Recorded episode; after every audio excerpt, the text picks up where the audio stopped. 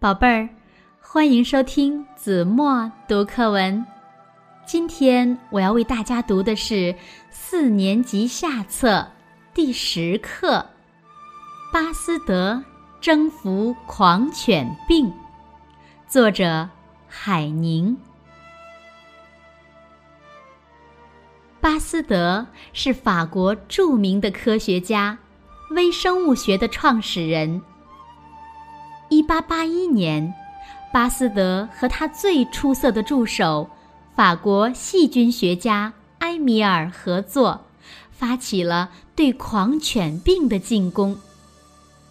狂犬病是流行于狗、猫、狼等动物中的一种疾病，人一旦被病畜咬伤，狂犬病毒就通过伤口侵入人体。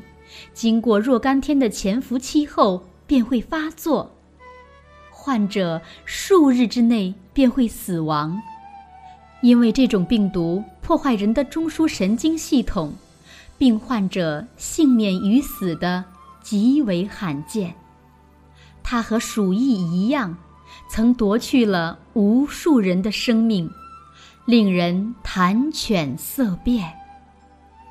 巴斯德经过五年孜孜不倦的研究，终于研制出预防狂犬病的疫苗，并在狗身上试验成功。但是，疫苗是否适用于人体？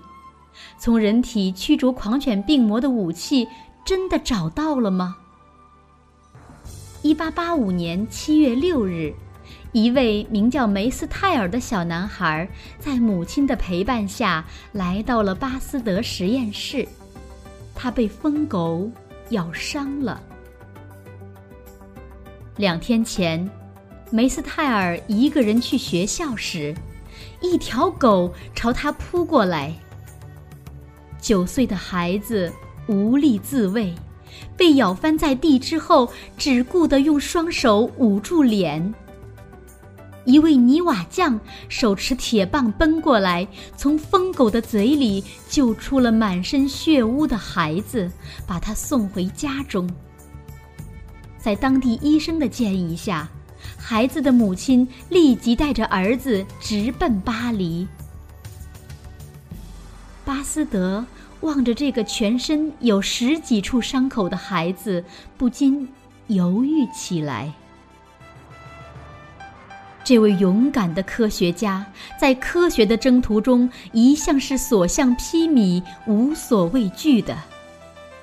然而，今天他生平第一次犹豫了：他能从死神手中夺回小梅斯泰尔的生命吗？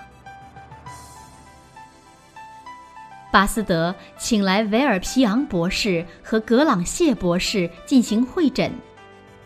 两位博士认为。从伤口的数量和深度来看，孩子肯定受了感染。换句话说，死亡似乎不可避免。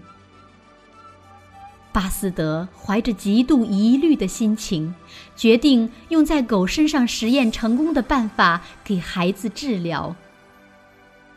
从七日开始，天天给孩子种疫苗，疗程为十天。在开始进行这项惊心动魄的尝试的那天晚上，小梅斯泰尔拥抱了亲爱的巴斯德先生之后，安然睡去。可是，对巴斯德来说，那却是残酷的一夜。他失眠了，他惊魂不定，焦虑万分，甚至对自己长期积累的实验成果也失去了信心。幻觉中，以为梅斯泰尔马上就要死去了。七月十六日，治疗结束，十天里一共给小梅斯泰尔接种十二次。由于过分焦虑，巴斯德已经筋疲力尽了。他同意在女儿和女婿的陪伴下，到法国中部山区去休息几天。然而，他心里一直牵挂着小梅斯泰尔。每天早晨，他都是忧心忡忡地等待着格朗谢博士寄来有关孩子健康状况的信件或电报。在寂静的山林中，他常常默默地在女婿身边走着，几个小时不说一句话。八月三日。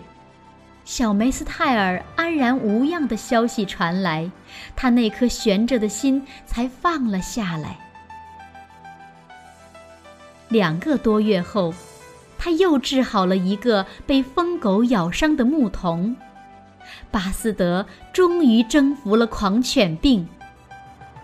消息传开后，世界各地的狂犬病患者纷纷来到巴黎找巴斯德就诊。